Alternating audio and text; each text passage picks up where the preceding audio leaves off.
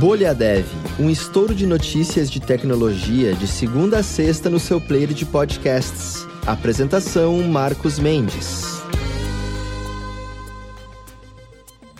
Olá, e seja muito bem-vindo, muito bem-vinda ao Bolha Dev de hoje, segunda-feira. Começou a semana, segunda-feira, dia 25 de julho de 2022, aniversário de 111 anos da primeira patente da IBM, a patente 998631 era de um sistema de cartões perfurados para tabulação que programadores certamente sabem do que eu estou falando, e a IBM parece que gostou da ideia, né? Porque ela começou, a primeira patente foi em 1911, e anos depois, a partir de 1993, por todos os anos, ela foi a empresa que mais registrou patentes lá nos Estados Unidos.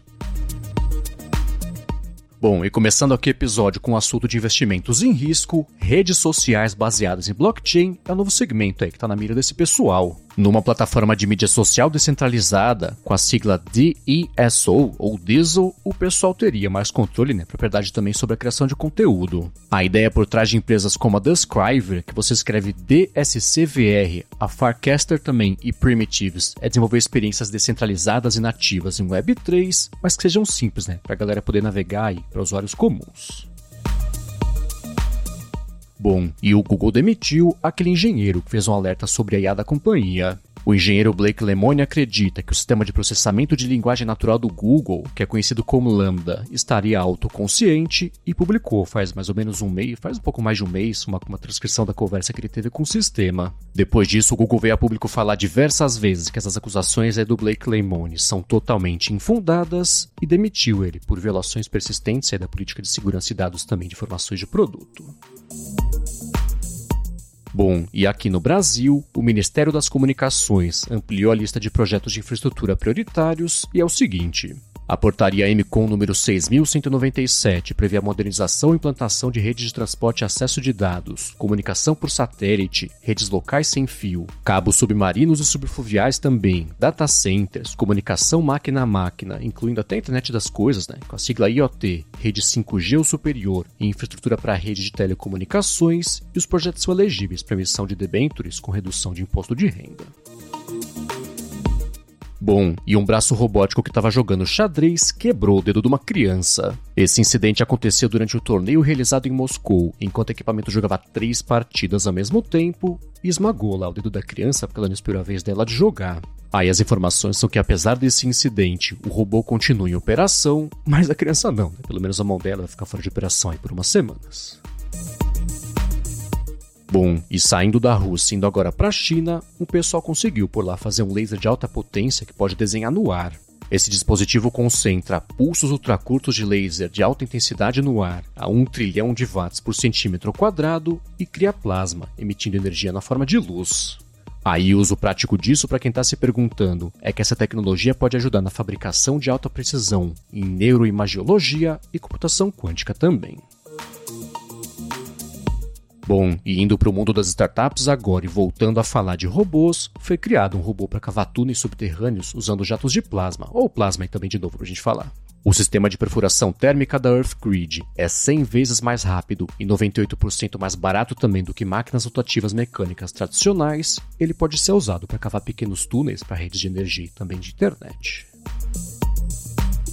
Bom, e indo agora para os Estados Unidos, o laboratório de pesquisa do exército de lá quer fazer um gerador de muons portátil. Essas partículas muons permitirão, por exemplo, um mapeamento de qualquer objeto ou estrutura, até coisa enterrada bem lá no fundo, né? centenas de metros abaixo da superfície aí, tipo câmaras e túneis também. Isso foi usado já para a inspeção das pirâmides lá no Egito. O programa Mustil da DARPA quer empregar aceleração de plasma laser para criar muons no espaço de centímetros em comparação a centenas de metros dos aceleradores de partículas de última geração, e é promissora essa tecnologia.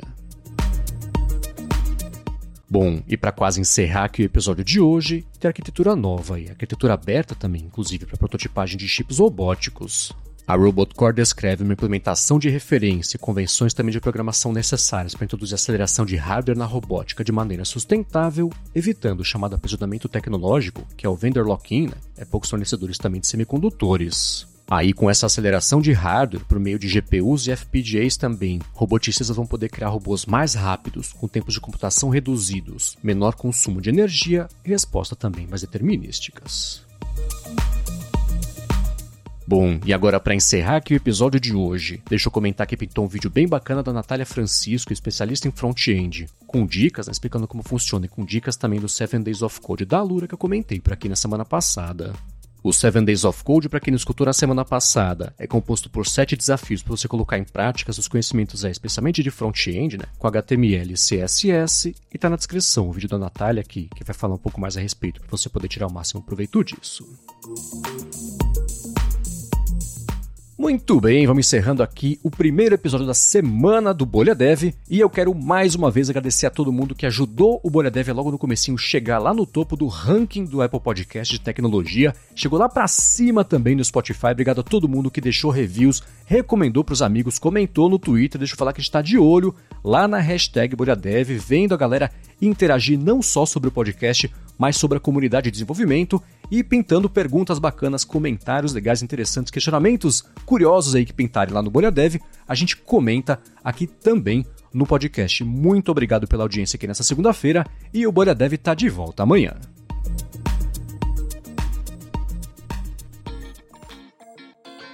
Você ouviu o Bolha Dev, oferecimento alura.com.br e Felipe Deschamps Newsletter. Inscreva-se em felipedeschamps.com.br barra newsletter.